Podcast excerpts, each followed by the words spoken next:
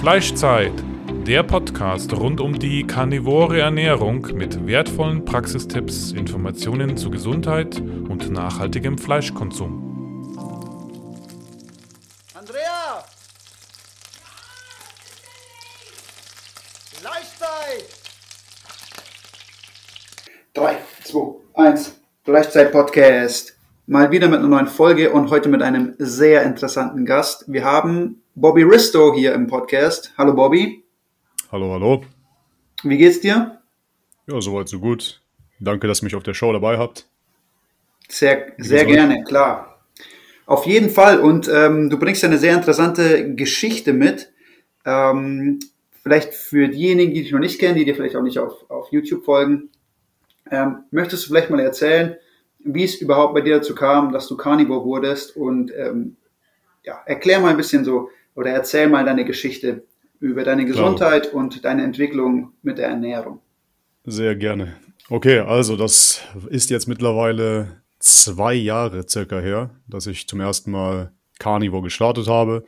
Das kam motiviert aus dem Hintergrund, dass ich davor vier Jahre vegan war. Vegan war motiviert aus ethischen Gründen, in Anführungszeichen. Hab mich dort rangetastet mit einer Whole Food Plant-Based Diet, weil das war halt das, was die Ärzte verschrieben haben, in Anführungszeichen. Das war die Diät, die anscheinend von allen Wissenschaftlern abgesegnet war. Dementsprechend habe ich mich auf dieser Art und Weise erstmal informiert und auch wirklich im Detail geschaut, dass ich alle meine Mikronährstoffe und Makronährstoffe direkt, direkt bekomme durch die Pflanzenernährung. Also bevor irgendwelche Veganer wieder sagen, du hast es falsch gemacht.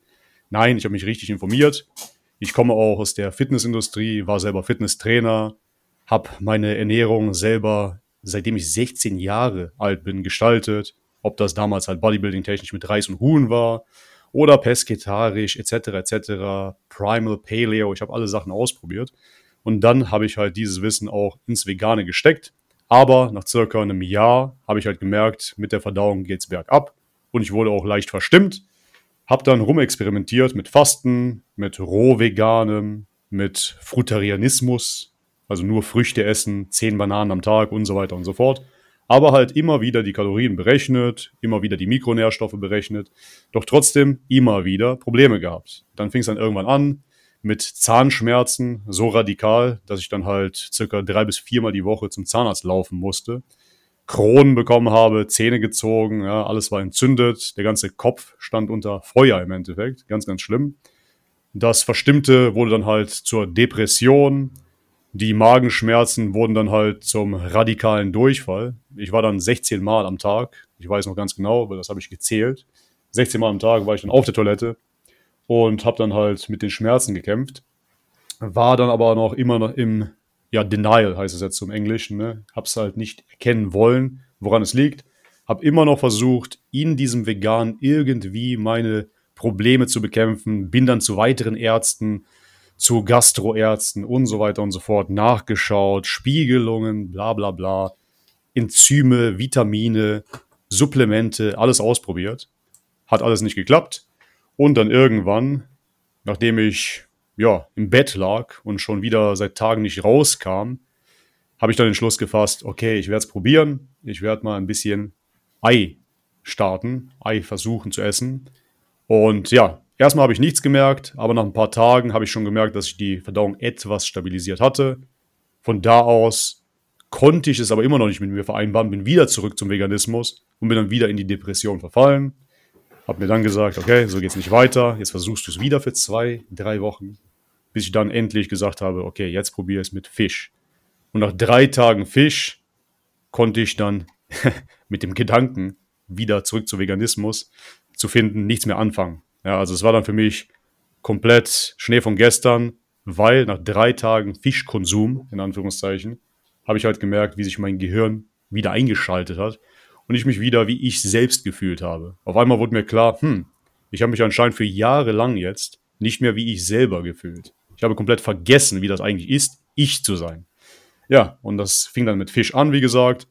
Langsam, stetig, immer mehr die Pflanzen reduziert, bis ich dann in Carnivore die Möglichkeit gefunden habe, komplett meinen Magen wieder normal zu stellen. Ja? Weil ja. zu dem Zeitpunkt konnte ich nichts mit Pflanzen anfangen. Mein Körper hat auf alles allergisch reagiert und jede Pflanze, die ich dann reduziert oder rausgenommen habe, war eine Wohltat für die Verdauung. Okay, äh, auf welche Lebensmittel hast du denn während der veganen Zeit jetzt größtenteils zurückgegriffen?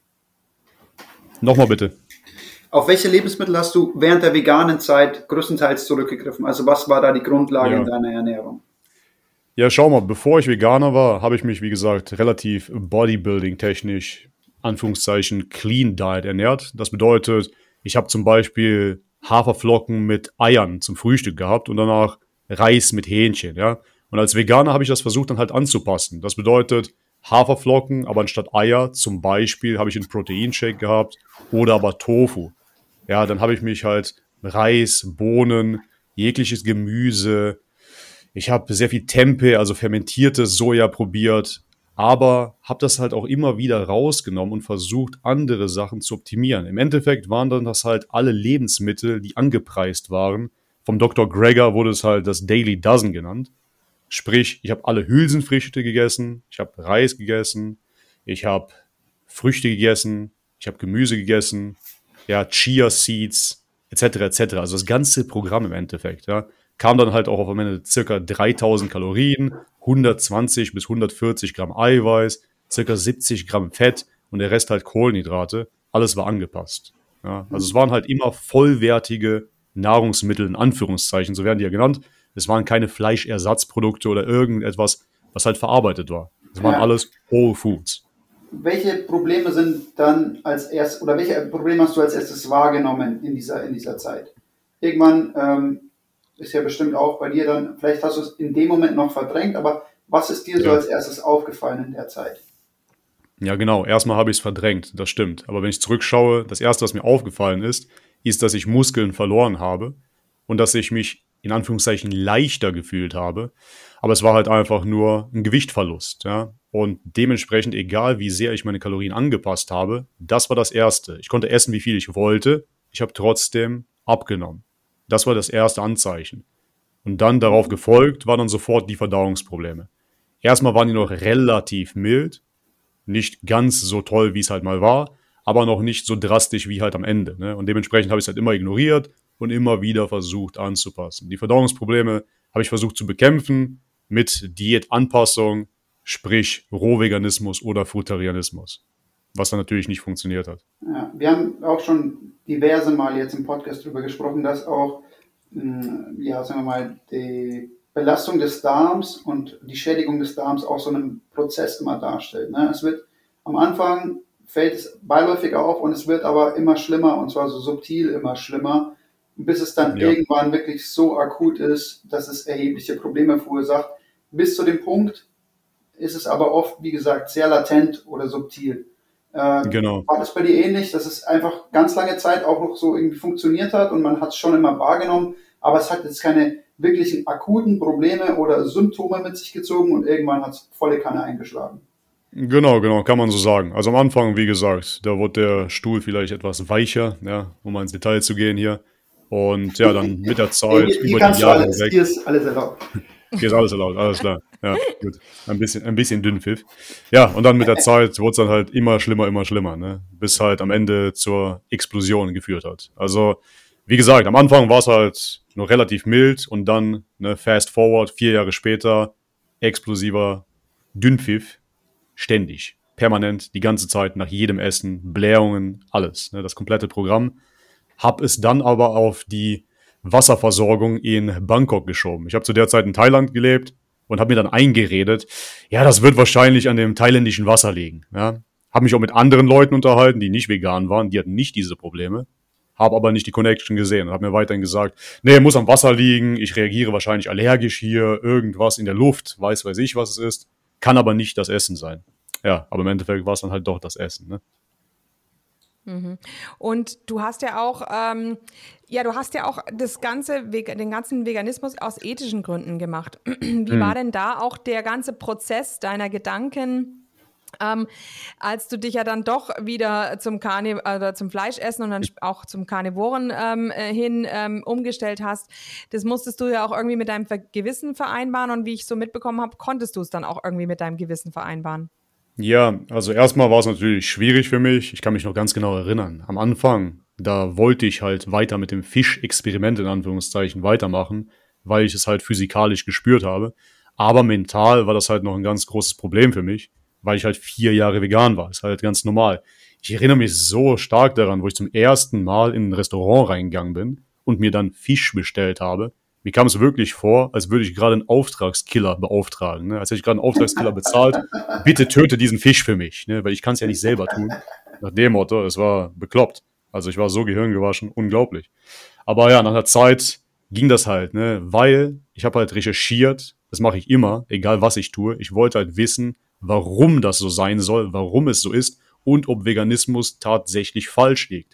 Und das war dann, dass mich Rob Tunks, das ist ein Farmer aus Australien, kontaktiert hat und mir die ganze Hintergrundinfo geliefert hat, und zwar, wie viele Tiere tatsächlich sterben in der Pflanzenproduktion. Ne? Und da habe ich halt damit informiert, weiter reingeschaut und gesehen, okay, die ganzen Monokulturen, die kreieren natürlich noch viel mehr Tote, als wenn du dich jetzt zum Beispiel Grass-Fat ernährst. Ne? Und das war dann halt etwas, was mir die Augen geöffnet hat. Und ich habe auch realisiert, dass für die Pflanzenproduktion nicht nur durch die Crop Deaths, sondern dass auch Tiere geschossen werden. Ja, zum Beispiel, wo ich in Frankreich war. Meine Frau kommt aus Frankreich. Dann waren wir dort und dann kam der Jäger vorbei und der hat gerade Wildschweine geschossen, weil der dort die Felder beschützen musste. Ne? Die Wildschweine sind eine Art Pest.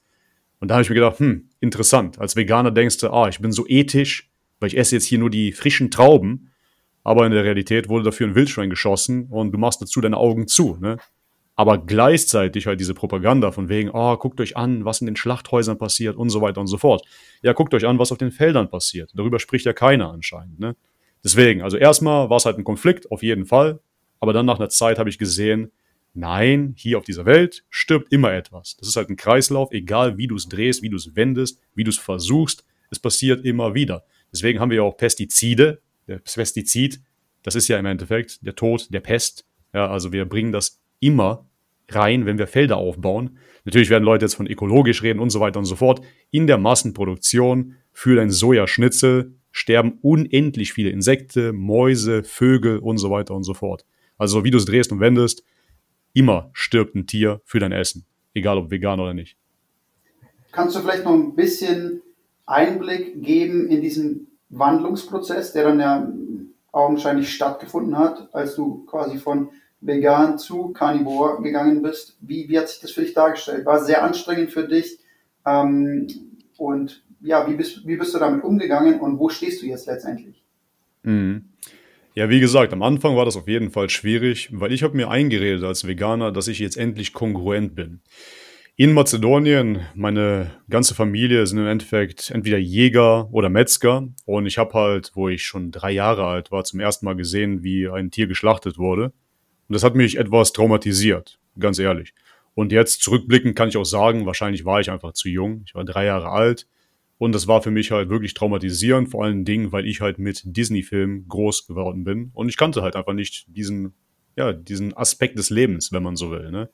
Und daher habe ich mir dann eingeredet als junger Erwachsener, jetzt bin ich endlich kongruent. Als Veganer töte ich halt nichts mehr. Ich kann dieses spirituelle, in Anführungszeichen, Leben hier führen. Ja, einfach super ethisch, wie der Buddha. Die Buddhisten sind auch vegetarisch. Zu dieser Zeit bin ich auch durch Thailand gereist, durch Indonesien und so weiter und so fort und habe mich halt auch mit fernöstlicher Ideologie und Philosophie beschäftigt und habe mir gedacht, ah, so sollte das Leben eigentlich sein. Und alles, was wir im Westen machen, ist ja so verkehrt. Ja?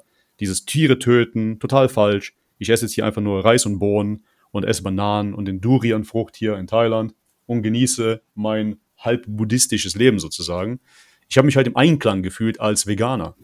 Aber ich bin oh, halt nicht interessiert in Ideologien. Moralisch befriedigt, oder? Man, also ja, moralisch befriedigt. Absolut. Einfach, man war zufrieden und, und hat sich natürlich auch äh, keine Gedanken machen müssen, ne, weil man hat es rechtfertigen können. Genau. Genau, ganz genau. Es war halt im Endeffekt so eine Blase, ne, in der ich mich wohlgefühlt habe. Wie gesagt, habe halt Deutschland verlassen 2014, bin über Australien, dann halt nach Südostasien und habe einfach nur gereist und mein Leben sozusagen genossen, endlich kongruent, moralisch, ja, überlegen sogar auf eine Art und Weise. Ne? Und jetzt macht alles Sinn.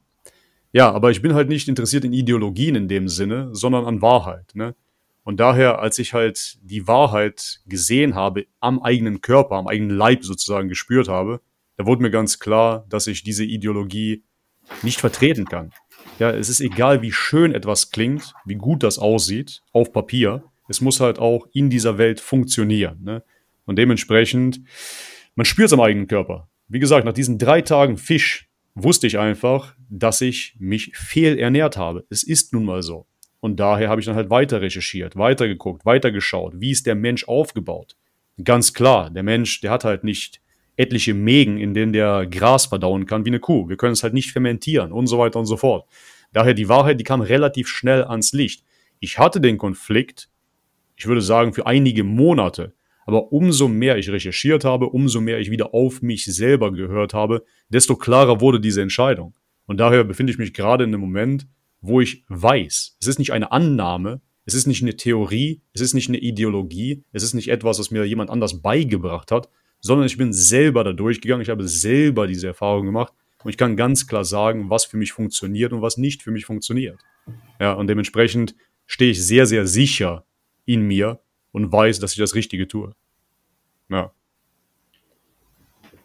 Also kann es vollkommen nachvollziehen. Meine vegane Reise war ja um vieles kürzer, weil ich schon nach drei Monaten erhebliche körperliche Probleme bekommen habe, dass es einfach nicht mehr weiterging. Es war unmöglich so. Deswegen ja. bin ich an den Punkt schon früher gekommen. Nach wie vor, das, was du erzählst, ähm, höre ich aber von ganz vielen anderen Menschen auch, die ehemals vegan waren. Wir hatten auch schon einige davon im Podcast. Es ist eigentlich immer das Gleiche. Ne? Und äh, genau. irgendwann kommt man an den Punkt, wo man einfach spürt, irgendwas stimmt nicht. Und das signalisiert halt meistens zuerst der Körper, dann nimmt es der Geist irgendwann wahr und dann hinterfragt man natürlich auch Sachen, die man davor getan hat. Ne? Das ist ein ganz normaler Entwicklungsprozess den man auch durchlaufen sollte. Nur, genau. wie du es auch schon jetzt teilweise angesprochen hast und du hast das Wort Ideologie jetzt diverse Male verwendet, ist es schon so, und das habe ich selber auch gemerkt in der kurzen Zeit, wo ich vegan gelebt habe, man drängt sich auch ein Stück weit selber in diese Ideologie hinein und versucht alles zu rechtfertigen und ähm, naja, er legt sich selbst auch gewisse ähm, Dogmen auf dadurch, äh, die dann im, im Umkehrschluss alles irgendwie auch ein bisschen leichter machen. Ne? Im Endeffekt, man sieht es heutzutage natürlich auf YouTube, sonst was. Man hat ja etliche Studien, die Veganer sagen immer, show me the study. Ja, in der Studie sieht man dann immer ganz toll, wie super die Ernährung ist und im Endeffekt, es ist empfohlen für alle, ja, egal ob du ein Baby bist, egal ob du ein alter Mensch bist, Veganismus ist das Beste. Du wirst damit dein Herzinfarktrisiko nicht nur senken, sondern komplett eliminieren. Du hast einfach gar keine Möglichkeit mehr krank zu werden. Es ist einfach der richtige Weg. Gleichzeitig siehst du natürlich auch the environment, sagen die dann immer, ne? die Umwelt. Oh, du rettest die Umwelt und du rettest auch noch die Tiere. Das sind halt drei Fliegen mit einer Klappe geklatscht, mhm. sozusagen. Super, ja. du gewinnst, ja. Und dementsprechend, wenn du halt in dieser Ideologie bist und diese ganzen in Anführungszeichen Fakten hast, dann kannst du dir selber gar nicht mehr erklären, warum du das nicht machen solltest. Weil gesundheitstechnisch ist Veganismus aus dieser Ideologie heraus das Beste, was du dir antun kannst ethisch, brauchen wir gar nicht drüber sprechen. Du bist der Held der Tiere, super, top, ja. Und das gleiche ist natürlich dann halt auch mit der Umwelt. Du rettest auch noch den Planeten, wenn du Veganer bist. Insofern gibt es gar keinen Weg drum herum. Ja, und solange du in dieser Ideologie steckst, kannst du das dann selber natürlich super rechtfertigen. Wenn dir dann ein dummer Fleischesser sagt, ne, hör mal zu, es ist besser, wenn du mal ein Steak isst, dann lachst du das ab. Ja, dann denkst du, ach klar, so ein Quatsch, der Vollidiot, der hat ja den Schuss nicht gehört, meine Freunde, der weiß ja gar nicht, wovon wir hier sprechen. Ja, wenn du wirklich reinguckst, dann wirst du sehen, Fleisch bringt dich um. Das böse Cholesterin und so weiter und so fort. Insofern, solange man in der Blase drin ist, klar, rechtfertigt man sich das selber super. Du hast immer wieder diese Ansätze und gleichzeitig hast du natürlich auch die Doktoren und du hast die Weltgesundheitsorganisation super und die sagen ja auch, dass du das Richtige machst. Ja, du bist ein guter Bürger und du machst genau das, was man jetzt hier in dieser Zeit machen soll. Wenn du dich dagegen stellst, wärst du ja bekloppt. Ne? Ja. Mhm. Und wenn man da jetzt auch ein bisschen, ähm, also da von wegen Verschwörungstheoretiker, gell? Ja, ja. Im Moment werden ja so viele Leute ausgelacht als Verschwörungstheoretiker, aber ähm, also man kann hinter diesem ganzen Geschehen natürlich schon auch eine Verschwörung sehen, gell? Es ist, ähm, dass eben diese falschen Fakten weitergegeben werden. Ähm, es ist ähm, eigentlich es ist sektenartig, es ist verschwörungsartig, es ist ähm, verbrecherisch, äh, vor allem wenn man natürlich hört, kleine Kinder. Ähm, yeah ich verstehe nicht, ähm, dass also manche Eltern das einfach, ähm, ich habe es jetzt kürzlich wieder gehört von, von einer in der, im Ort, die möchte jetzt ihr Baby äh, vegan ernähren. Ähm, es, es, es bricht einem das Herz. Ähm, ja. Und ähm, nachdem ich ja auch gesehen habe, wie die Kinder daran gestorben sind und sich ja nicht weiterentwickeln, genau. ähm, dass dann ja kein Zahn mehr wächst oder also ich weiß auch nicht, warum da einfach keine richtige Information stattfindet. Es findet keine richtige Information statt, egal worüber wir sprechen. Ja? Also ich werde jetzt nicht zu tief in die Verschwörungstheorien in Anführungszeichen reingehen, aber wenn wir uns angucken, was halt in den Medien verbreitet wird, das ist ja genau das Gegenteil von Gesundheit. Natürlich kann man es jetzt auf erster Linie auch an die Pharmaindustrie schieben und sagen, ja, die wollen uns halt krank halten und so weiter und so fort. Mag alles sein, ich sehe natürlich lobbyistische Interessen in diesen Weltgesundheitsorganisationen. Wir sehen natürlich, dass da ein Rieseninteresse dran ist, das ganze Farmland aufzukaufen und den Menschen halt billige Endprodukte zu verkaufen, die eigentlich gar nicht für den Menschen geschaffen sind. Das ist nicht eine Verschwörungstheorie, sondern das kann man alles nachlesen. Ja, es ist eigentlich alles offen. Es ist auch in den Memoiren der Rockefellers beschrieben. Man kann ganz klar sehen, dass schon immer ein riesengroßes Interesse daran war, den Menschen die Möglichkeit, selber Essen zu produzieren, wegzunehmen. Das ist keine Verschwörungstheorie, das ist ein Fakt. Wenn man ja. die Nahrungskette regiert, regiert man auch die Menschen. Da ist ein riesengroßes Interesse dran. Natürlich kann man das jetzt auch nachsehen. Wer ist jetzt gerade der größte Farmland-Owner in Amerika geworden? Das ist der gute Bill. Ja? Dementsprechend, das ist keine Verschwörungstheorie Billy mehr, ist halt Wahrheit. Billy Boy, Billy G. Ne? Also man sieht das ganz klar. Dementsprechend ist natürlich ein Rieseninteresse daran, den Menschen einfach die richtige Nahrung wegzunehmen. Dadurch kreierst du halt etliche Patienten und du regierst extremst jeden Aspekt deren Lebens. Denn die Unabhängigkeit wird der Mensch komplett genommen. Ja, der Mensch genau. hat einfach keine Möglichkeit also, mehr selber anzubauen. Ja, ja, ich, ich, will, ich will also jetzt eigentlich auch nicht allzu sehr weit weg von dem Ernährungsthema, aber weil es jetzt ja. doch ein bisschen passt. Also sie wollen quasi die Ernährung äh, der Menschen komplett unter Kontrolle haben, aber was, wo es ja im Grunde auch weitergeht, äh, diese zentralistischen Strukturen, wie wir es ja jetzt in Europa haben, dass das Europaparlament quasi über das ganz Europa ähm, ähm, bestimmt. Also sie wollen also auch immer zentralistischere Strukturen weg von den regionalen Strukturen, genau. weil da kann man natürlich viel mehr Macht vereinigen, vereinen. Ähm, dann geht es ja weiter weiter mit, ähm, dass wir auch mit den ganzen Elektromobilität, also dass also alle Leute, wenn alle Leute vom Strom abhängig sind, kann man ihnen auch sehr schnell den Strom ausschalten. Yep. Oder mit der digitalen Währung, wenn die Leute jetzt auf ihr Bargeld äh, verzichten wollen, kann man also auch sehr gut ihr Geld steuern. Richtig. Also allgemeine absolute ähm, Manipulation des, des Menschen in, in jeglicher Hinsicht, ja. Hm. Alle Aspekte, naja. jegliche Aspekte, ganz genau. Dementsprechend sieht man das natürlich halt Ganz kurz. Also dementsprechend sieht man das natürlich immer wieder die gleichen Muster, immer wieder die gleichen Menschen. Es wiederholt sich halt ständig. Wenn man sich zum Beispiel einen Billy anguckt, worüber spricht er denn? Ja? Er spricht von globaler Erwärmung, er spricht von CO2-Emissionen, er spricht von fleischloser Ernährung, er spricht davon, wie böse Cryptocurrencies sind. Es ist immer wieder dasselbe, aber wenn man das wirklich mal einfach nur schwarz-weiß betrachtet, wird man sehen, dass es um die Zentralisierung geht. Alles, was dezentralisiert ist, ist ein Feind dieses Systems. Dementsprechend, ja. solange du einfach dein ganz normales Leben als kleiner Farmer ein bisschen weiter weg von der Stadt leben möchtest, das funktioniert nicht mit deren Algorithmus. Ja, also dementsprechend ist da natürlich eine riesengroße Attacke.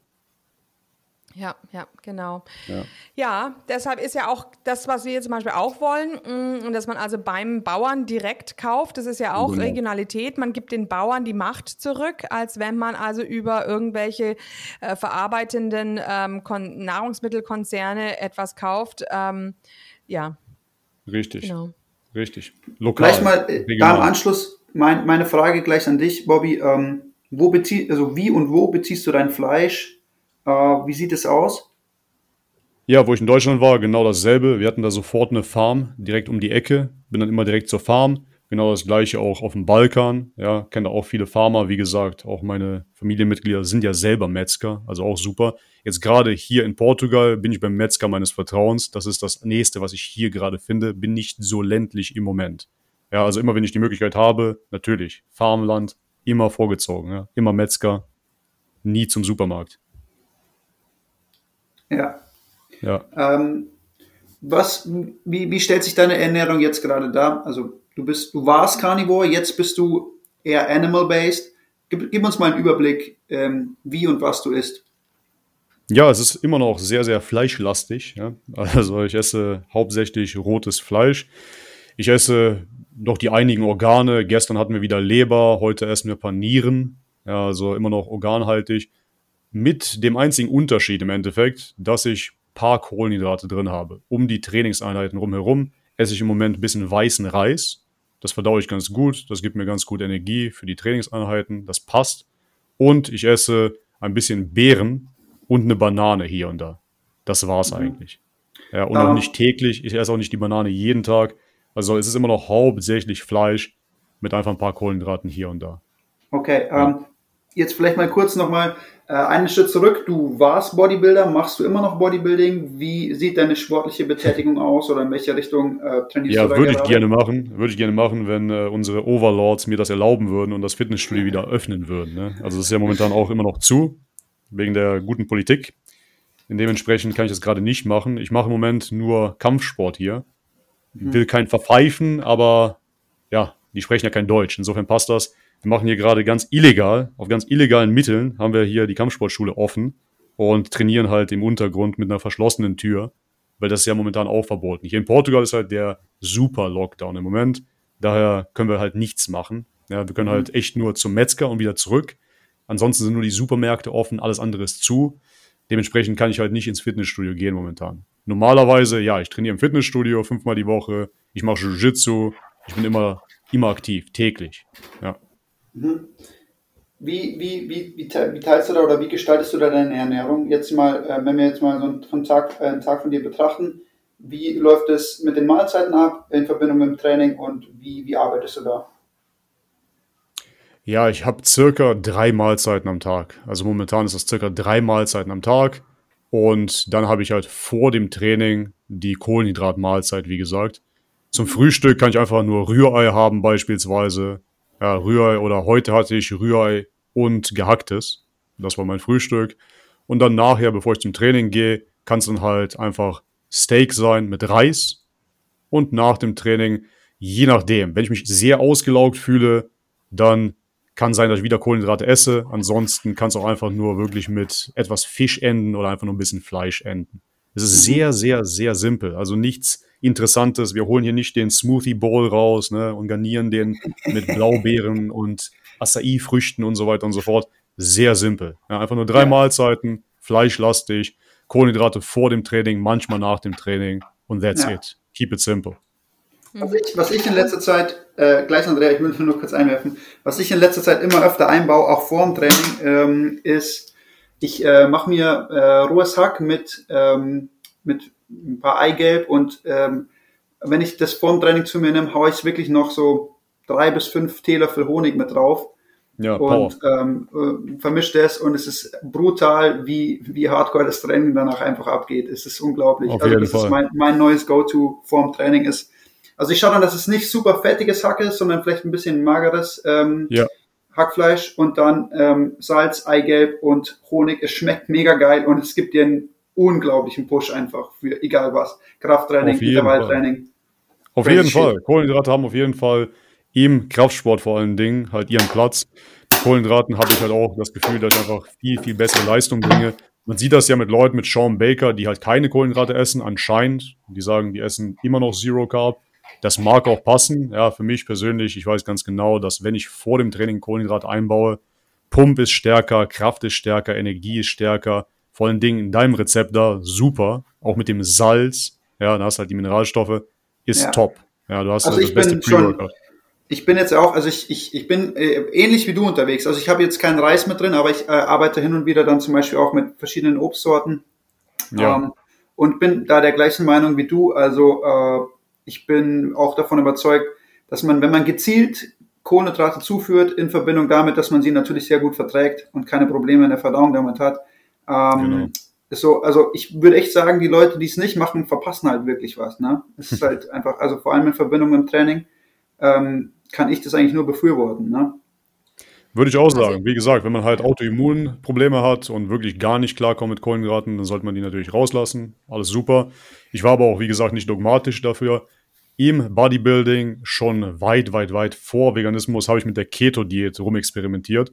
Und das war auch immer ganz gut zum Gewichtverlust, zum Definieren, also zum Diäten. Immer gut gewesen. Aber zum Muskelaufbau, Energie, Kraft, Kohlenhydrate sind auf jeden Fall sehr, sehr, sehr machtvoll. Also die dann halt nicht zu essen, ich sage genau dasselbe, da verpasst du eigentlich was fürs Training. Auf jeden Fall. Ja. Also ich könnte mir auch vorstellen, wenn wieder Sean Baker das macht, im Grunde bezieht der ja seine Glucose aus dem Protein. Genau. Und es ist ja eigentlich sehr teuer. Ja, also es ist ja eigentlich sehr aufwendig. Also von dem her, ähm, wenn man also Kraftsport macht und statt jetzt Exzess äh, äh, einfach etwas ähm, äh, Glucose dazu nimmt, hat man ja im Grunde denselben Effekt, aber man hat sich eigentlich, man hat eigentlich gespart an Ressourcen. Das ist genau richtig, genau. Es hat ja einen Protein-Sparing-Effekt, wenn man Kohlenhydrate zu sich nimmt. Genau aus dem Grund, ja. dass das Protein halt in Glucose umgewandelt wird. Ist ein langwieriger Prozess, kann man sich dran gewöhnen und ist aber, wie du gesagt hast, sehr, sehr teuer. Ne? Deswegen der Sean Baker, ich glaube, der isst ja, was ist das, vier Pfund oder so vor seinem Training, keine Ahnung. Also der isst extremst ja. viel davon. Ist teurer, kann man sich sparen, wenn man einfach nur einen Löffel Honig oder eine Banane reinwirft. Ist einfach. Ja Bobby, kurze Frage jetzt, weil äh, ich schon die Erfahrung gemacht habe, dass es für mich ähm, effektiver wirkt, wenn ich eben die, die, meine, meine Glykogenspeicher nicht über die Gluconeogenese voll mache. Ähm, du hast bestimmt da auch schon ähm, differenzieren können und, und das betrachten können. Wie sieht es bei dir aus? Spürst du da einen Unterschied zwischen, ich esse einfach mehr Protein und fülle damit meine Glykogenspeicher auf oder ich führe eben gezielt Kohlenhydrate zu? Spürst du da einen Unterschied einfach ähm, in der Leistungsfähigkeit und auch in der Muskulatur? Ich persönlich spüre auf jeden Fall einen Unterschied, aber mhm. ich möchte dazu auch sagen, dass ich offen bin, ja, dass es sein könnte, dass der Körper nach einer längeren Zeit umstellt und man vielleicht die gleichen Resultate hat. Ich habe schon von Leuten gehört, die sich wirklich erst nach circa vier, fünf, sechs Monate Zero Carb wirklich umgestellt haben. Könnte sein, ja, ich bin da immer offen für. Ich persönlich Hab's halt nicht gemerkt. Ja, bei mir war es halt immer viel intensiver, wenn ich Kohlenhydrate zugefügt habe. Und vor allen Dingen muss ich sagen, dass für meine Verdauung dann langfristig auch besser war. Weil, wie gesagt, damit man halt das Protein in Glucose umwandelt, dafür muss man auch ordentlich essen. Und das kann ich eigentlich vom Volumen her auch einsparen, wenn ich einfach konzentriert Kohlenhydrate dazugebe. Also das bedeutet von der Verdauung, ich bin leichter im Magen, wenn ich das ersetze mit etwas Kohlenhydraten. Und mhm. der Pump, die Kraft, ist immer noch stärker bei mir mit direkten Kohlenhydraten. Ja, bei mir ja. auch. Das ist wirklich ja. so. Ja. Also, wie du schon gesagt hast, ich glaube, muss jeder selber schauen, wie er besser fährt. Auf jeden Fall. Ich habe beide schon probiert. Äh, meine Erfahrung ist einfach, also was ich sagen kann, einfach wenn es wirklich auch, ich glaube, dass auch viele Leute so da, die Carnivore sind, auch ein bisschen Angst davor haben, eben aufgrund der Verträglichkeit oder den Autoimmunsymptomen oder was auch immer, mhm. äh, Honig nehme ich jetzt als super verträglich einfach wahr. Ne? Und es gibt ja, also es gibt ja halt so äh, alles mit, was du brauchst äh, von, von, von einem guten Carbschub einfach fürs Training und ähm, ist halt super verträglich. Ich weiß nicht, arbeitest du regelmäßig mit Honig oder ist es dann äh, eher unterschiedlich? Ich kann nicht zu viel Honig essen. Ich habe das halt probiert. Ein Löffel, kein Problem. Zwei Löffel geht auch noch klar. Aber wenn ich mehr Kohlenhydrate haben möchte, also sagen wir mal zum Beispiel 50 Gramm, geht auf gar keinen Fall. Ja, also wenn eine Banane isst, dann hast du ja deine 20 Gramm Kohlenhydrate zum Beispiel. Mhm. Zwei Bananen kann ich auch mal machen, ist okay. Wird dann aber auch schon wieder problematisch. Insofern habe ich dann halt zu dem weißen Reis gefunden. Ja, also ich kann nicht mehr als zwei Bananen essen, das geht auf gar keinen Fall. Und ich kann auch nicht mehr als zwei, drei Löffel Honig essen. Das merke ich dann an der Verdauung genauso. Deswegen habe ich dann halt mit dem Reis rumgespielt. Der Reis ist bei mir verdaulich. Es geht. Also ja, da greife ich darauf zurück. Mhm. Jetzt, Andrea, würde ich, würde ich mal äh, eine Frage an dich weitergeben. Hast du eigentlich mittlerweile, du bist ja schon noch sehr strikt Carnivore, ne? hast du irgendwie schon in die Richtung Animal-Based irgendwas eingebaut noch, ähm, was du jetzt auch am Pflanzlichen hin und wieder mal drin hast? Wie sieht es da bei dir nicht aus? Haben wir jetzt schon lange nicht mehr drüber gesprochen. Bei mir? Ja. Äh, ja, ich hatte gestern wieder mal Erdnussbutter. Lecker. Nee, nee, ich bin nicht, ich bin nicht dogmatisch. Wir hatten am, am Samstagabend ähm, ähm, hatten wir ein bisschen Besuch und da habe ich ganz schön mir die Kante gegeben ähm, mit Wein und ähm, Sekt und ähm, da war dann auch irgendwann abends die Hemmschwelle so gering, dass ich auch Mousse Schokolade gegessen habe. Also nee, ich bin genau, also genau, alles, alles relativ ähm, alles relativ menschlich, obwohl ich mich natürlich immer wieder darüber ärgere und ich nehme mir, immer vor, ich werde 100 Prozent, aber dann, ähm, ich möchte also zum Beispiel Lions Diät 100 Prozent machen und dann sehe ich aber die, die Reste von meinen Kindern, die, hm. die knabbern dann das Kotelett nicht gescheit ab, also äh, vom, vom Schwein, also tue ich dann das zu Ende abknabbern. Also ich bin da, ähm, ich, ich bin, hab, habe Probleme, mir das, ähm, das wirklich durchzuziehen, was ich mir genau vornehme. Aber Leider. Mhm, genau. Also das ist bei mir immer noch nicht ideal. Ich glaube, es wird wahrscheinlich auch nie ideal. Gleich mal an Bobby zurückgeben. Wie, wie siehst du das? Weil also ich persönlich zum Beispiel ähm, habe für mich irgendwann so gemerkt, äh, es macht gar nicht so viel Sinn, jetzt dieses, dieses strikte Carnivore irgendwie anzuforcieren, weil ähm, also ich habe da keinen großen Unterschied zwischen Strict Carnivore und ich nehme ein paar Lebensmittel mit rein. Also gesundheitlich ändert sich ja. bei mir gar nicht. Wie ist denn da deine Sicht drauf und wie kam es bei dir dann dazu, dass du, also war nur das Training der Ausschlag dafür, dass du gesagt hast, du nimmst wieder mehr Sachen rein oder war es einfach auch so, ähm, ja, keine Ahnung, ich fühle mich da ja damit genauso gut. Mm, das ist eine gute Frage. Wie gesagt, im Endeffekt führt das immer wieder zurück auf dasselbe und zwar, dass ich eigentlich keiner Ideologie zuschreiben wollte mit dem Veganismus habe ich mir damals eingeredet, ja, ist ja keine Ideologie, sondern du bist halt nur kongruent, wie gesagt. War dann aber halt in einer Art Religion drinne, so eine Art Kultdenken, wo ich halt nicht aus dem Tellerrand über den Tellerrand schauen konnte, ne? Und halt immer wieder, ja, es muss halt hundertprozentig Pflanzen sein. Was machen wir denn jetzt, wenn ich kein Vitamin D habe? Äh, ja, dieser Pilz, der hat ja Vitamin D. B12, mh, Abwasser, ja, Flusswasser hat B12, äh, dieses Supplement, was auch immer. Ja, also immer wieder halt in dieser Blase drinne und konnte da nicht über den Tellerrand weiterschauen.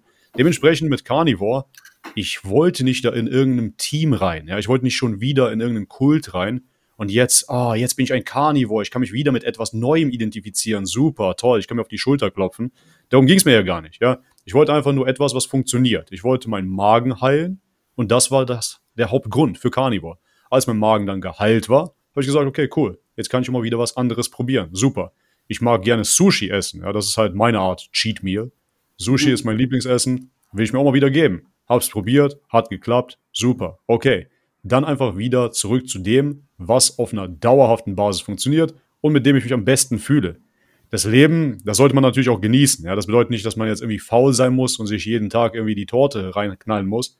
Aber man will natürlich auch leben. Das bedeutet, wenn ich zu Gast bin irgendwo und Menschen haben halt etwas gekocht, was nicht Carnivore ist oder nicht vegan ist, ja, dann möchte ich mich auch an den Tisch setzen und wie ein normaler Mensch mitessen können. Und dafür war halt meine Hauptpriorität, ich muss meinen Magen heilen. Ja, und wo der Magen geheilt war, Dankeschön, Carnivore Diet, du hast mir sehr geholfen und von jetzt an kann ich halt das machen, was für mich funktioniert. Dementsprechend mit Diäten, immer wieder, wenn mich Leute fragen, ja, sollte ich lieber die Diät machen, soll ich lieber die Diät machen? Ja, probier doch mal aus und guck einfach, wie dein Körper reagiert. Ne, guck doch einfach, wie du dich am besten fühlst und dann mach das, was für dich wichtig ist. Welche Resultate suchst du denn? Wenn du zum Beispiel sagst, ich will Gewicht verlieren, ja, top. Alle Kohlenhydrate raus, geh auf eine Keto, geh auf eine Carnivore Diet, verliere das Gewicht, guck dann weiter. Willst du wieder Gewicht zunehmen, nimm ein paar Kohlenhydrate rein und so weiter und so fort. Ne? Dementsprechend ja. die Diät, wir sind ja Menschen, die sollte im Endeffekt dir dein Leben bereichern und nicht dein Leben dezimieren. Insofern, ich habe da keine Motivation, irgendeinem Team anzugehören, um mir dann auf die Schulter zu klopfen. Ja. Hm. Genau, ich denke auch, wir sollten alle nicht äh, unbedingt ideologisch sein. Jeder muss eben, wie du gesagt hast, ähm, wir, äh, dich interessiert nicht die Ideologie, sondern die Wahrheit. Ne? Ähm, genau. Und ähm, wenn man natürlich auch ähm, jetzt 100 Prozent auf Carnivore machen will, dann ist es am Schluss auch wieder eine Ideologie und vielleicht eben nicht die Wahrheit. Richtig, ganz genau. Man muss halt immer offen bleiben, ne? dass es halt etwas anderes sein könnte. Ich habe auch den Raw Carnivore durchgezogen für eine ganze Zeit lang Darüber können wir auch sprechen, würde mich auch interessieren, wie ihr das seht. Ich sehe einen riesen Vorteil in rohen Lebensmitteln, auf jeden Fall. Rohes Fleisch, roher Fisch, rohe Eier, hier und da. Muss es aber auch nicht hundertprozentig durchziehen, weil wenn ich es nur hundertprozentig durchziehe, sehe ich dann auch wiederum gar keine Benefite. Ich sehe einen Benefit darin, das Steak zum Beispiel leicht anzubraten, einfach weil ich es halt schneller essen kann und es wird besser verdaulich für mich, als wenn ich dann da eine halbe Stunde dran sitze und kaue. Mhm. Da sehe ich halt auch wieder diese Ideologie mit vielen Leuten, jetzt ja. muss alles roh sein. Nicht ja, unbedingt. Das stimmt schon. Ja. Mhm, das stimmt. Also das denke ich auch ähm, einfach vom Geschmack her. Also für mich ist, ist, ist gehacktes ähm, roh immer leckerer. Also ich gehe einfach wirklich ja. nach dem Geschmack. Leber mag ich auch roh lieber. Ich auch. Aber wenn ich jetzt andere Innereien habe, wie Lunge, ähm, Milz, Niere, ähm, ja, Niere mag ich teilweise auch roh, aber so eine Misch oder mit Herz, dann tue ich das lieber richtig kross anbraten. Da schmeckt mhm. mir das krosser. Oder ein Steak eben. Also man, man sollte da, glaube ich, auch nach seinem Geschmack gehen und ähm, dieses kross angebratene, äh, also wer, wer, wem läuft das Wasser nicht nicht äh, über, im Mund zusammen, wenn man eben irgendwas über den Grill tut und diese, ja. diese Röstaromen von dem Fleisch hat. Also das ist doch etwas, was, was jeder Mensch über alles liebt und ich denke auch, ähm, das ist jetzt so groß ist eben auch der Unterschied vielleicht nicht äh, zwischen, ähm, äh, zwischen gegartem und ungegartem mit den Vitaminen, also beim tierischen. Also ja, bei mir sagen. ist es so, ich habe jetzt wirklich das rohe Hack für mich entdeckt, auch aus dem Grund, wie du gerade angesprochen hast, Andrea. Ich finde es einfach um vieles, ähm, es schmeckt um vieles besser einfach. Mhm. Ähm, ich glaube auch, dass es von den Nährstoffen her schon nochmal, also vor allem auch beim, beim rohen Eigelb und ähm, ja. beim rohen Hack nochmal mehr Nährstoffe mitkommen, auf jeden Fall. Äh, das spüre ich jetzt auch in gewisser Weise. Ähm, aber nichtsdestotrotz, also denke ich, ist der Unterschied nicht so groß, wenn du dein äh, Steak jetzt mal scharf anbrätst ne, und dann Medium Rare oder Rare isst. Äh, es ist überhaupt kein Problem. Aber ich muss sagen, das rohe Hack ist schon äh, wirklich geschmacklich mit, mit Salz und äh, mit ein bisschen äh, Eigelb ist wirklich überragend. Also das ist ja, das ist köstlich, das stimmt. Ja. Was ich gemerkt habe, ist halt direkt nach dem Veganismus wo ich da noch rohes Fleisch zu mir genommen habe, da habe ich einen Unterschied direkt gespürt. Ja, also rohes Fleisch, roher Fisch, rohe Eier. Es war im Endeffekt wie eine Art Explosion im Gehirn. Ne? Da haben die Neuronen geschossen, es war unglaublich.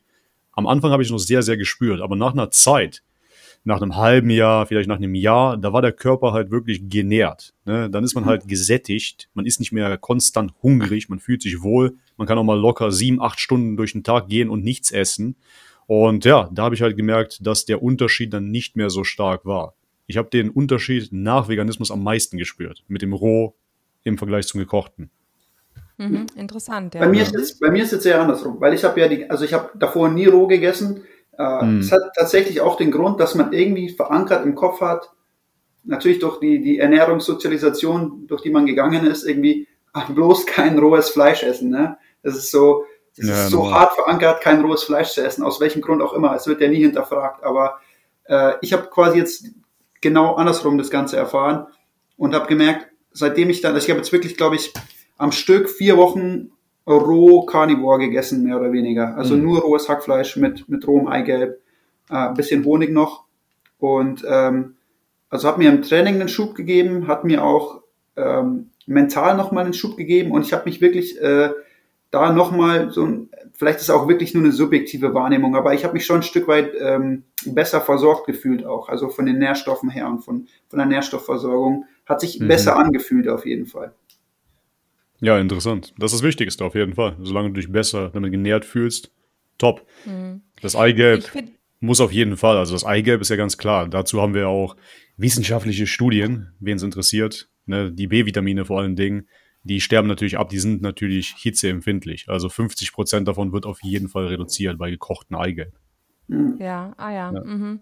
Äh, ich finde ähnlich ist auch diese ganze Geschichte mit den Innereien. Äh, wer jetzt Appetit auf Innereien hat oder nicht auf Innereien, ähm, das, das kann man auch so ein bisschen nach dem eigenen Gespür machen, weil ähm, einfach, es gibt ja tatsächlich Karnivoren, die keinen Appetit auf Innereien hatten. Das hat ja zum Beispiel die Kelly Hogan äh, vor kurzem erklärt. Mhm. Und, ähm, und die hat sich dann gezwungen zum Innereienessen und hat dann aber tatsächlich ähm, negative Symptome bekommen, sich dann schon überlegt, hm, vielleicht ist es eine Hypervitaminose, die sie da hatte. Also okay. ähm, es war vielleicht nicht ohne Grund, dass ihr Körper nicht nach Innereien fragte. Und ähm, bei mir ist es so, dass ich ein unheimliches Verlangen Innereien habe. Mhm. ähm, und mir ist jetzt auch aufgefallen, seit ich diese Innereien eigentlich wirklich ganz, ganz regelmäßig esse. Ich hatte nämlich letztes Jahr noch, ein, äh, noch einmal eine Erkältung, ähm, aber seitdem habe ich jetzt wirklich absolut nichts mehr an Erkrankung. Also ich glaube, ich brauche die Innereien. Da soll man einfach, glaube ich, nach seinem Gespür gehen vielleicht. Das glaube ich auch. Ja, Weil bei mir ist es wirklich das Gegenteil auch. Also ich habe überhaupt kein Verlangen nach Innereien, außer mhm. hin und wieder schießt mir so Wortspiel, schießt mir das Schweinehirn so in den Kopf. ähm, und, und ich bekomme so Bock auf ein bisschen Schweinehirn, dann mache ich mir das, nachdem ich es bei dir mal probiert habe. Aber zum Beispiel mhm. so Leber oder so habe ich überhaupt kein Verlangen irgendwie, überhaupt nicht. Ne? Also ich fühle mich vollkommen abgedeckt mit, mit rohem Hackfleisch, mit rohem Eigelb. Mhm. Ähm, ich esse hin und wieder so noch ein paar Rühreier auch, aber ich fühle mich vollkommen abgedeckt damit. Und natürlich Rinderteig, ne, habe ich natürlich überall noch in die Pfanne mit rein. Ähm, wie ist es bei dir, Bobby? Wie schaut es bei dir aus mit Innereien? Bei mir ist es hauptsächlich die Leber. Ich esse das auch nicht zu oft, vielleicht einmal die Woche, zweimal die Woche, kommt drauf an. Also gestern hatten wir wieder Leber. Ich bin kein riesengroßer Fan davon. Ich spüre nicht das riesengroße Verlangen, aber ich habe mir gedacht, weißt du was, du bist aufgewachsen mit Cornflakes und Co. Ne? Du bist halt so konditioniert, dass du hauptsächlich halt dich auf billige Kohlenhydrate getrimmt hast. Du musst das auch jetzt mal versuchen und dich langsam in diese Richtung antasten. Ne? Und daher nach dem ja. Veganismus habe ich ganz viele neue Sachen ausprobiert, Organe oder Fischeier und so weiter und so fort. Und für mich war das dann halt am Anfang wie so eine Art bittere Medizin, Heutzutage habe ich das halt immer noch im Programm drinne und ich merke halt immer wieder, nachdem ich rohe Leber esse, einen Energieschub. Ja, der Energieschub ist auf jeden Fall da, obwohl mir das persönlich nicht so toll schmeckt. Also ich bin kein riesengroßer Fan davon. Gekocht kann ich überhaupt nicht ab. Also gekochte Leber ist nichts für mich. Ich esse die, wenn dann nur roh. Und jedes Mal, wenn ich es mache, merke ich halt Energieschub. Daher einfach nur aus praktischen Gründen habe ich es immer noch drinne. Wenn ich auf meinen Körper hören würde, dann würde ich wahrscheinlich Croissants essen. Ne? Und ja, das ist natürlich unser, unser getäuschtes Gehirn, ja, genau. genau. Ich glaube, das hat echt eine, also ist Tatsache, riesige Auswirkungen, dass du halt als Kind Unmengen von diesem Zeug gegessen hast und alle, Klar. sei es positive Gefühle, alle Assoziationen, die in deiner Kindheit irgendwie entstanden sind, mitunter auch einfach mit diesen Nahrungsmitteln verbunden sind, unweigerlich einfach. Und das geht Fall. über Jahrzehnte so und ähm, ja, wir sind einfach dahingehend konditioniert. Ne? Und so eine Konditionierung wirklich zu lösen nach so langer Zeit ist unglaublich schwer bis fast unmöglich, glaube ich. Also ähm, da hast du schon recht, einfach dann zu argumentieren, ja, mein Körper hat da keinen Bock drauf, ist natürlich auch einfach fast zu einfach. Ne? Das ist halt Wenn ich so, zurückschaue, ja. könnte ich mich noch erinnern, oder? Als Kinder auf dem Pausenhof die gemischten Tüten und dann das super Ding war dann der Center Shock. Ich weiß nicht, ob ihr das auch gehabt habt.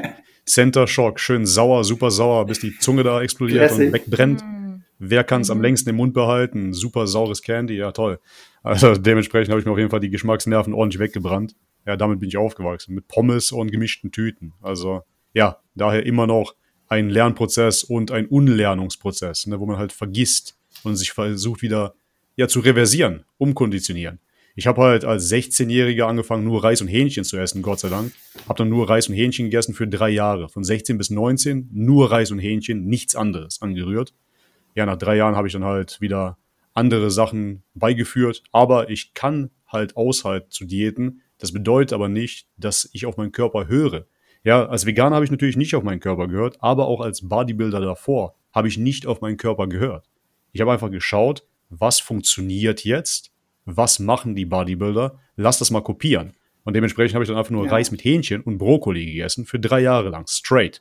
Habe dann nicht auf meine ja, auf meine Intuition gehört oder was mein Körper jetzt vielleicht haben möchte. Ja, habe ich einfach nur strikt an den Plan gehalten. Deswegen, ich habe da eine sehr, sehr große Schmerzgrenze und kann mir dann etliches einführen hier, solange das funktioniert. Und daher heutzutage sage ich, ne, weißt du was, probier's mal aus, selbst wenn es erstmal kontraintuitiv ist, probier es trotzdem zu essen. Und wer weiß, vielleicht hast du ja trotzdem einen Effekt, mal schauen. Und das habe ich halt mit der Leber vor allen Dingen. Immer noch kein riesengroßer Fan, aber ich zwinge mir das ein bisschen rein und ja, merke super Benefite davon. Ja, muss auch mal sein. Ja, ein bisschen Glucose bekommt man damit ja auch. Das stimmt. Und deine Frau würde mich jetzt interessieren, ähm, wie ist die dann? Ja, sie ist noch mehr Carnivore als ich, ehrlich gesagt. Also sie hat auch als erste aufgehört mit dem Veganismus.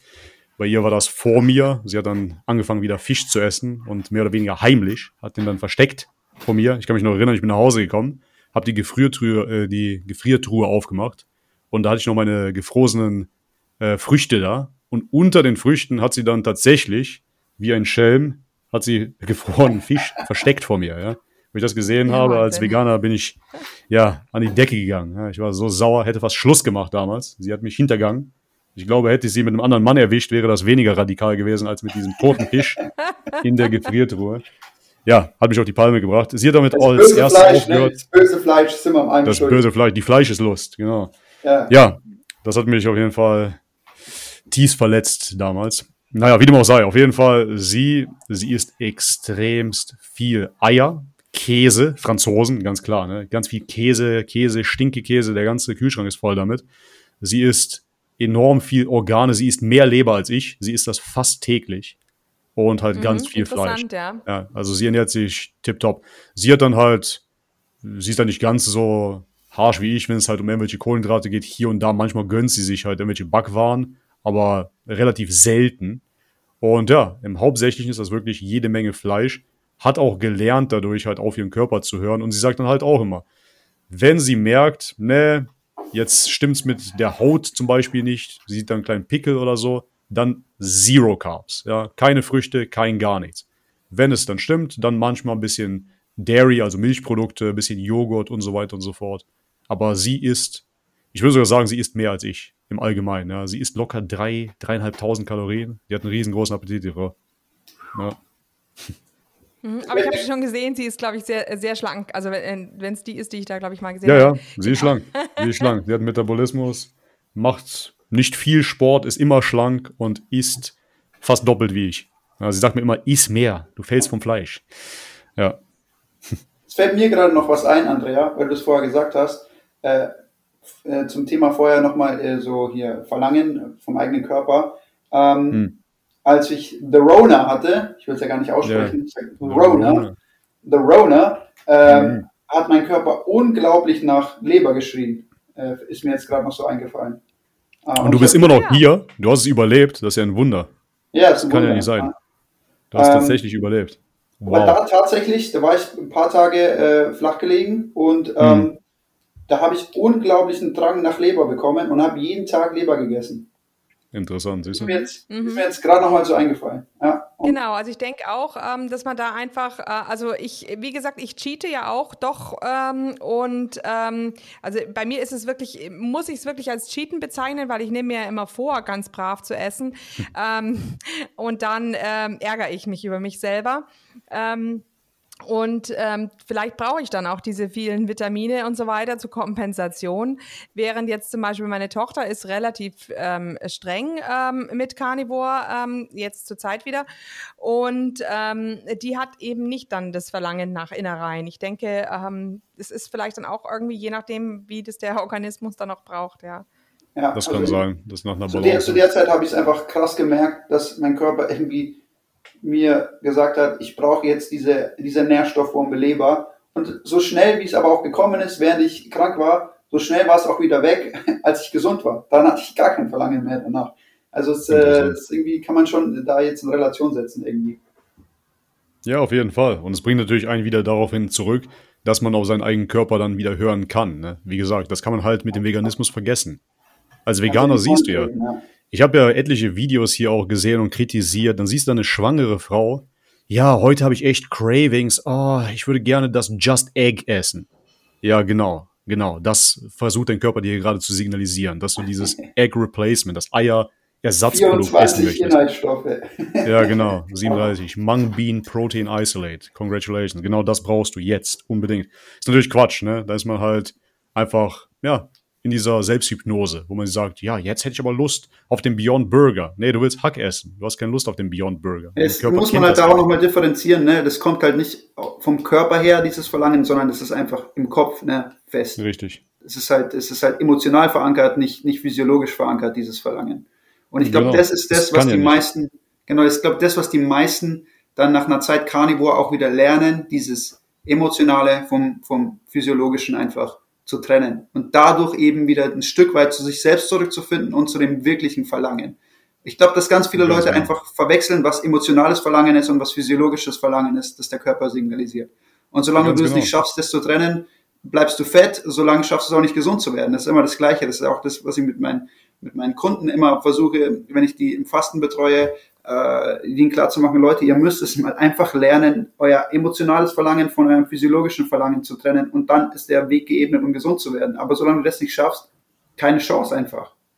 Richtig, genau. Und Ich Veganismus denke, ist ja- nur emotional. Ja, genau. Und Veganismus ist einfach nur emotional. Es hat halt nichts mit Ja, genau. Rationalität zu tun, es hat nichts mit Wahrheit zu tun. Es ist im Endeffekt einfach nur Denial. Permanent Ja, beziehungsweise. Äh, genau, nein, aber beziehungsweise ist es auch kopfgesteuert, ne? Also ich würde sagen, Nur. da haben wir jetzt, haben wir jetzt drei äh, äh, verschiedene Sachen. Also e- entweder du hast also wirklich eine Suchtsteuerung durch Dopamin, also das sind diejenigen, die es nicht schaffen, ähm, Diäten durchzuziehen und so weiter. Ja. Das ist ja bei Veganern nicht unbedingt das Problem, sondern die äh, Veganer gehen ja wirklich rein nach ihrem ihrem Kopf in dem Sinne, dass es ihre Ideologien sind, ja. Also ähm, ähm, und dann eben ähm, wirklich nach dem reinen Körpergefühl zu gehen, das ist jetzt wieder, wäre jetzt das absolute Ideale und das schaffen aber viele nicht, weil sie entweder Ideologien haben oder sie haben Süchte. Also bei mir ist es so, ich habe auch Süchte und das ist mein Problem. genau. Es ist nur der Kopf im Endeffekt. Und Menschen müssen auch irgendwann mal verstehen, dass die Stimme in ihrem Kopf, jetzt ohne zu spirituell hier auszuschwenken, aber die Stimme in deinem Kopf, das bist halt nicht du. Ne? Wir haben alle Stimmen in unserem Kopf. Das macht uns jetzt noch nicht schizophren, aber vielleicht teilweise. Wenn man nach Hause kommt nach der Arbeit und man sich auf die Couch setzt, dann hat jeder Stimmen im Kopf. Die eine Stimme sagt ja, ja, jetzt hau dich hin, hau dir Eiscreme rein, guck Netflix. Und die andere Stimme sagt dann, ja, geh zum Studio, komm, du kannst es machen, was auch immer. Im Endeffekt sind das alles nur Ablenkungen. Man muss sich selber einen Plan schaffen. Wenn man die Intuition verloren hat, und in dieser Welt wäre das auch keine Schande, viele Menschen haben halt ihre Intuition verloren. Da sind wir alle Sklave von, ja, so viel Medien, Einstrahlung, so viel schlechtes Essen oder soll ich eigentlich, das ist ja noch nicht mal Essen, ja, so viel Kram, den wir uns da reinfahren. Wir haben die Intuition verloren, wir haben den Instinkt verloren und dementsprechend sind wir permanent in unserem Kopf. Menschen fühlen sich ja so gut nach dem Training, weil die endlich nicht mehr in ihrem Kopf drin sind. Ne? Da haben die sich physikalisch verausgabt und dann ist das Blut nicht mehr nur im Kopf, sondern halt im Körper schön verteilt und dann kann man endlich mal aufhören, auf diese ganzen Stimmen zu hören. Veganismus ist nichts als Programmierung, Veganismus ist nichts als eine Stimme in deinem Kopf. Es hat nichts mit Intuition zu tun, es hat nichts mit Wahrheit zu tun, es hat nichts mit Instinkt zu tun. Ja, du bist ständig in deinem Kopf, hörst die ganze diesen Stimmen zu, bist einfach fehlgeleitet und fehlprogrammiert. Dementsprechend die größte Lektion ist natürlich erstmal raus aus dem Kopf, wieder rein in den Körper, schön reinhorchen und dann wird man schon wieder feststellen, was die Wahrheit ist. Ja, dementsprechend sage ich zu jedem, hey, geh ins Studio und nach dem Studio gib dir ein bisschen rohes Fleisch, dann weißt du wieder, was Wahrheit ist. Das würde ich sofort Mhm. so Ja, unterschreiben. Ja. Okay, ähm, was mich jetzt noch interessieren würde, äh, du hast es vorher schon mal äh, kurz angeschnitten, aber wie stehst du zum Fasten? Baust du Fastenperioden ein? Hast du das vielleicht ganz intuitiv, wenn wir jetzt schon davon sprechen, irgendwie so Ja. sich auf sein, seine Intuition zu verlassen? Ähm, wie gehst du mit dem Fasten um? Hat sich das bei dir Hm. von Haus aus irgendwie integriert durch die Carnivore oder Animal, äh, Carnivore Ernährung oder Animal-Based Diet? Wie sieht's da bei Das dir erste Mal, dass ich mit Fasten rumexperimentiert habe, war während Veganismus. Und da war das natürlich total dramatisch. Ja. Da habe ich mir erzählt, du musst nur one meal per day essen und dann sollte das auch noch vegan sein.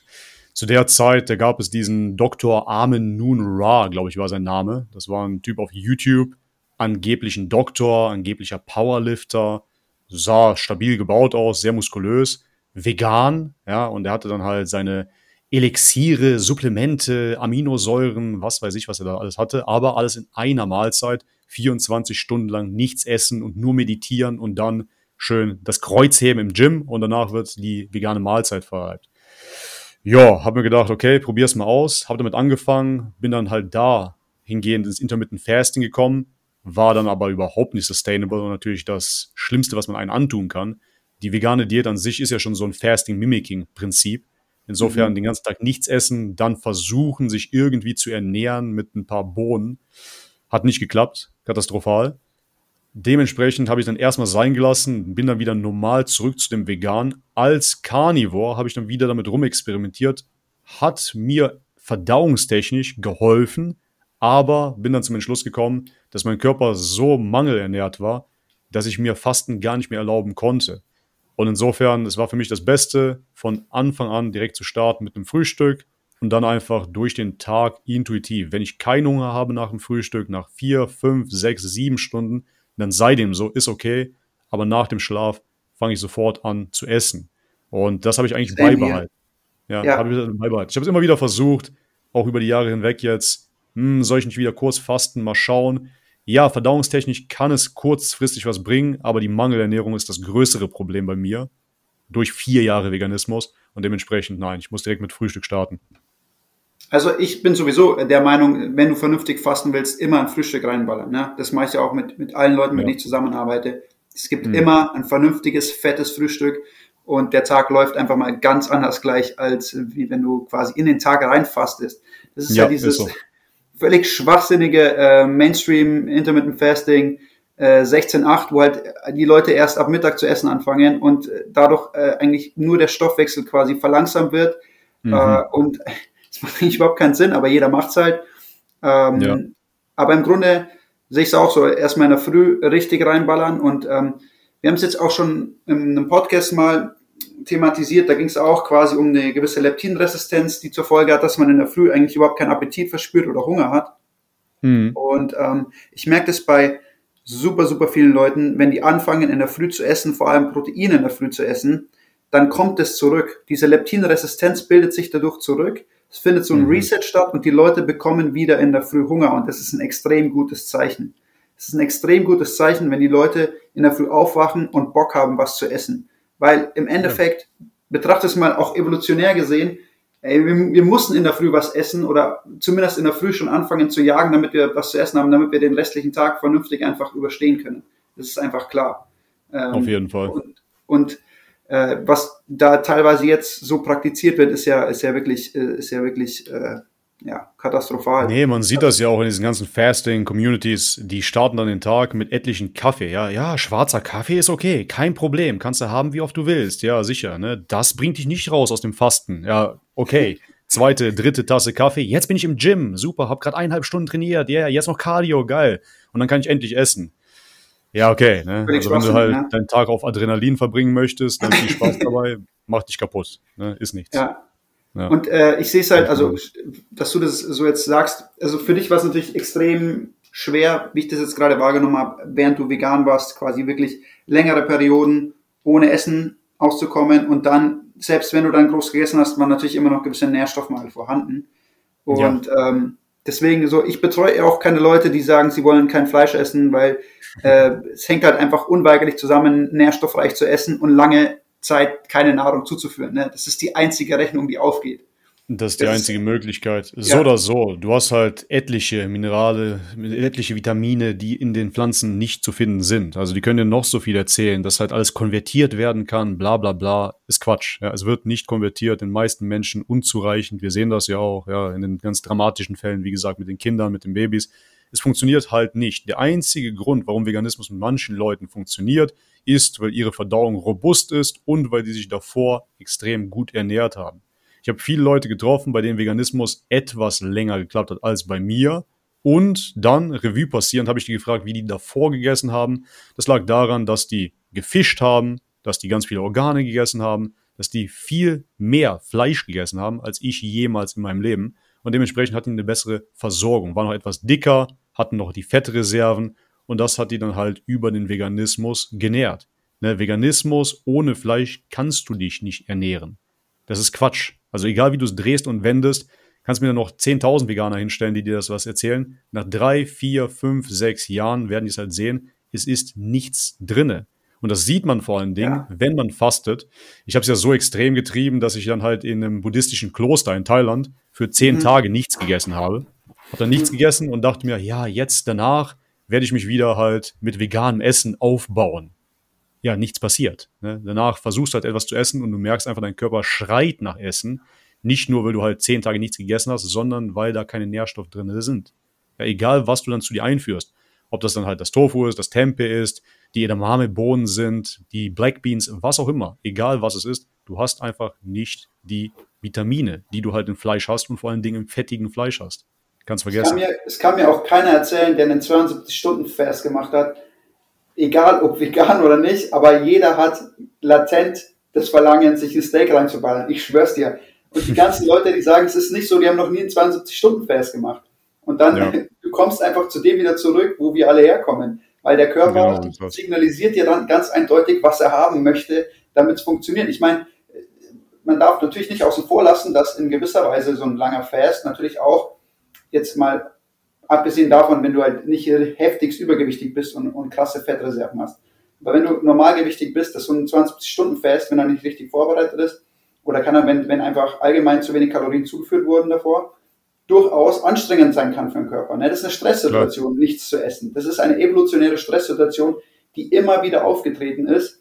Und ähm, in solchen Stresssituationen signalisiert dir der Körper dann noch, noch ganz viel eindeutiger, was eigentlich jetzt ähm, kommen sollte oder was er braucht vor allem. Ne? Ja. Wieder auch die Brücke zu schlagen zu dem vorher, als ich, äh, als ich krank war und, und unglaublichen Drive auf Leber hatte. Ne? Der Körper signalisiert dir dann schon, was er braucht. Ne? Und dann sind wir wieder an dem Punkt, wie du jetzt auch gerade gesagt hast, ähm, wenn du halt dann so krass ideologisch dich irgendwie ähm, gefangen hältst, dann wird es natürlich schwer, auch auf seinen eigenen Körper zu hören. Aber ich bin mir sicher, dass das der Körper durchaus signalisiert. Ne? Ja, im Veganismus, wie gesagt, da haben wir natürlich die ganzen Schlupflöcher. Also jedes Mal, wenn du zum Beispiel ein Fleischverlangen haben solltest, dann werden sie dir natürlich sagen, das ist halt das Detoxen. Ja, du bist gerade am Detoxen und dementsprechend ist das halt noch ein emotionales Verlangen von der Vergangenheit. Du bist damit aufgewachsen, aber in Wirklichkeit ist das halt nicht so. Ja? Also jegliches Bedürfnis, was sich da äußert, ist im Endeffekt irgendein Detox oder irgendeine Verankerung von früher. Du bist gerade halt am Reinigen und irgendwann ist dein Körper so sauber, dass du halt natürlicherweise dich nur noch zu Pflanzen hingezogen fühlst. Ja, nach vier Jahren ist es immer noch nicht passiert. Ne? Also, Aber vegan Ben Jerry's ist okay auf jeden Fall. Ne? Das ist das Beste, ja. Schön mit dem Tofurkey und dem Beyond Burger. Top. Mm, Wahnsinn, dass die das auch nicht merken. Ähm, ich, ich wollte noch was dazu sagen, dass ähm, mit diesem Fasten, dass man dann eben das Verlangen nach Fleisch bekommt, man, der Körper wechselt ja dann, dann auch in den Fettstoffwechsel und ist vielleicht auch ein Zeichen, dass es für den Körper eigentlich der wahre Stoffwechsel ist, dieser Fettstoffwechsel. Also ähm, Genau, ich habe das eben auch mal bei so einem ähm, autistischen Kind ähm, gesehen. Die haben, wollten das eben umstellen auf, auf Keto und das hat dann also wirklich fünf Tage lang äh, das Essen verweigert, weil es so an Kohlenhydrate gewohnt war. Und erst mhm. ähm, nach ein paar Tagen Fasten kam dann doch so ein Appetit auf Fleisch und von da an war es überhaupt gar kein Problem mehr. Von da an hat das Kind dann Fleisch gegessen. Also äh, das sind auch, das ist das Schlimme bei ja so vielen Kindern, mhm. die ja nur Pommes und ähm, Brot essen essen und genau. die Kinder, die Eltern sagen ja, mein Kind hat keinen Appetit auf was anderes. Das ist ja eigentlich ein, ein schrecklicher Zustand. Das ist im Grunde ein Zustand eines Alkoholikers. Der hat auch auf nichts anderes Appetit als auf Alkohol. Ja. So haben diese Kinder auf nichts anderes Appetit als auf diesen Zucker und die Kohlenhydrate. Und ähm, sie degenerieren ja absolut geistig. Also äh, mir fällt ja äh, so oft auf, dass ähm, so viele Kinder von akademischen Eltern eigentlich ähm, nicht die Leistung, die schulischen Leistungen erbringen, die die Eltern selber erbracht haben. Die Eltern wundern sich, aber meiner Ansicht nach ist das natürlich ein krasser Nährstoffmangel, der dahinter steckt. Ja, zu 100 Prozent. Nährstoffmangel und Blutzuckerspiegelschwankungen, ne? die können sich halt überhaupt nicht mehr konzentrieren. Bei mir ist halt ja. auch dasselbe. Ich war genau im gleichen Boot, ja. Nur frittiertes Zeug, und meine Eltern, die kamen halt damals aus dem kommunistischen Jugoslawien, sind rüber nach Deutschland und in Deutschland dachten die halt, alles, was aus dem Päckchen kommt, ist gesund. Ja, ach, super, schönes Bild drauf, das ist top. Ja, frittierte Pommes, Nudeln, diese asiatischen Nudelsuppen auch noch, diese Ramen-Nudelsoups, ständig. Ja, natürlich gab es dazu halt immer Fleisch, aber eher wie sowas panierte Schnitzel oder Cevapcici, sonst was. Also ich bin auch aufgewachsen, einfach nur auf Kohlenhydraten. Ist ein Wunder, dass ich hier bin. Und ja, ich hatte halt extreme, extreme Konzentrationsschwächen in der Schule, auf jeden Fall. Ja, und erst als ich angefangen habe, halt mich Bodybuilding-technisch zu ernähren, was dann auch relativ, relativ kohlenhydratarm war im Vergleich, hauptsächlich halt Fleisch, zwei Kilo Fleisch am Tag, den Rest nur Reis. Da habe ich dann auch gemerkt, ah, okay, jetzt fühle ich mich klarer im Kopf auf einmal. Ne? Jetzt fühle ich mich geerdet und kann endlich mal einen mhm. Gedanken fassen. Deswegen, das ist halt auch ein Blutzuckerspiegel Chaos, was die Kinder da erleben. Ja. Und Hähnchen, isst du das heute noch? Weil du jetzt nee. gesagt hast, als Bodybuilder Hähnchen? Nee. gar nicht. Ich hasse Hähnchen. ich kann es überhaupt nicht sehen. Ich finde es so ekelhaft. Ich weiß nicht warum. Ich kann überhaupt kein Hähnchen ja. sehen. Ja, nach dem Veganismus kurz in Thailand so ein Grillhähnchen probiert. Das war aber auch mit Honig glasiert. Das war ganz lecker, kann ich mich noch dran erinnern. Sonst gar kein Hähnchen. Ich kann es nicht sehen. Ich habe es versucht, paar Mal. Nee, ist nicht für mich. Überhaupt nicht. Ich habe das jahrelang gegessen, kann es nicht mehr sehen. Heutzutage ist eigentlich nur rotes Fleisch. Ich mag halt wildes Fleisch auch ganz gerne. Ne? So, wir hatten letztes Mal hier Kängurufleisch. Das war super. Ein Import aus Australien. Nicht lokal dieses Mal. Aber ja, Kängurufleisch, sowas ganz, ganz lecker. Wildes Fleisch, Reh haben wir auch gehabt in Frankreich. Aber Hühnchen, nee, überhaupt nicht. Wie sieht das bei euch aus? Ähm, also ich kann auch kein Hühnchen mehr sehen. Das war auch natürlich so früher, als ich omnivor unterwegs war, auch das Go-To natürlich, Hühnchen. Ich kann es Ja. auch nicht mehr sehen. Es ist also überhaupt kein Verlangen mehr nach so magerem Fleisch. Ja. Äh, aber auch, also auch kein trockener Schweinebraten oder so oder Mhm. egal was. Also bei mir, ich, also bei mir ist crazy, aber seitdem ich dieses rohe Hack esse, äh, gibt es eigentlich nichts, was, was irgendwie geschmacklich da auch nur annähernd herankommt. Super. Ähm, ansonsten, ja, also die ganzen trockenen äh, Fleischsorten super schwer. Also ich, keine Ahnung, ich, ich kaufe das ja auch gar nicht mehr. Also ich komme gar nicht in die Situation, das zu essen. Aber ähm, wenn ich jetzt so drüber nachdenke, ist da überhaupt kein Bedarf mehr dafür. Also Hm. du hast ja schon ein paar Mal gesagt, Andrea, ne, das für dich ist das ja auch der, der Tod schlechthin, ne, da so trockenes Fleisch essen zu müssen. Ja, also meine Mutter ist dann ganz enttäuscht, weil sie kocht ja nur Fleisch für mich, aber das Fleisch, was sie kocht, da, das kriege ich nicht den Schlund runter. Hm. nee, Ähm, Bobby, was mich noch interessieren würde, weil Ja. wir haben jetzt vorher schon ein bisschen über Carbs gesprochen und allgemein natürlich über Fleisch. Wie hoch ist der Fettanteil in deiner Ernährung? Da sprechen wir auch oft drüber. Und Mhm. ähm, ich sehe halt ganz oft auch, wenn ich mit Leuten spreche und die mich fragen, ähm, dann, schaue ich mir an, in, in welcher ähm, Ratio die quasi essen, Fett zu Protein.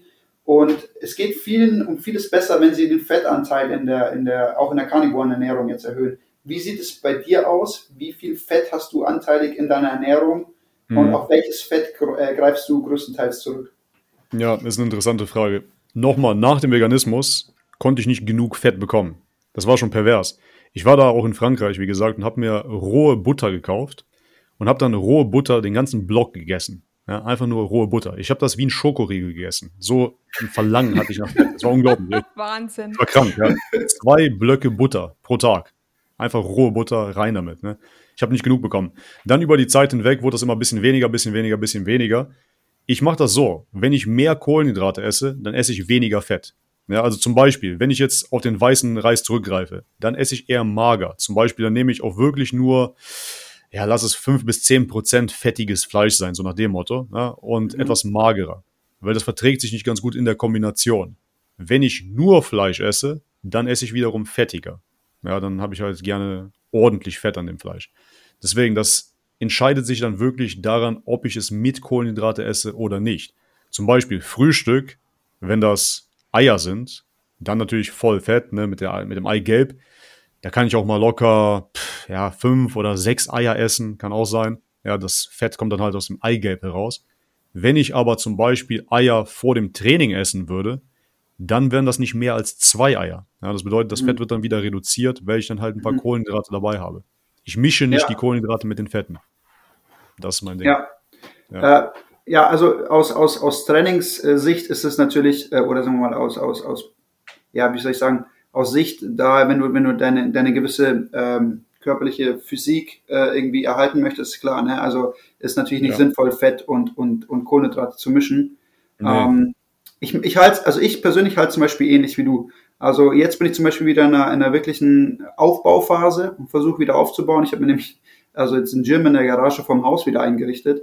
Top. Und ähm, bei mir ist auch so, ich starte zum Beispiel auch manchmal dann ähm, vor dem Training einfach mit bisschen Beeren mit Honig, gib mir Mhm. dann einen guten Shot, trainiere dann und dann bin ich aber quasi, wenn ich mich halt zwei Stunden lang volle Kanne auspower einfach und intensives Krafttraining mache, ähm, dann, äh, dann bin ich danach eigentlich schon wieder, also der Blutzucker ist sowieso wieder unten, alles verbraucht, dann kann ich auch danach relativ schnell wieder High Fat essen, was ich auch meistens mache. Mhm. Ähm, also ich versuche auch größtenteils das äh, zu trennen, Fett und, und Kohlenhydrate. Aber ich versuche dennoch an so Tagen, wo ich zum Beispiel äh, nicht trainiere, esse ich super High Fat. Ja, genau. Habe ich auch. Habe ich Ja. auch so. Wie gesagt, an trainingsfreien Tagen, ich benutze die Kohlenhydrate ja hauptsächlich nur um das Training herum. An trainingsfreien Tagen kann ich ordentlich viel mehr Fett essen. Aber wenn ich zum Beispiel fettig esse, vor dem Jiu-Jitsu beispielsweise, das liegt dann doch zu schwierig im Magen. Da sind die Kohlenhydrate für mich dann doch schneller absorbierbar. Lieber ein bisschen Kohlenhydrate rein, weniger Fett vor dem Training, nach dem Training kann ich das dann wieder mehr laden.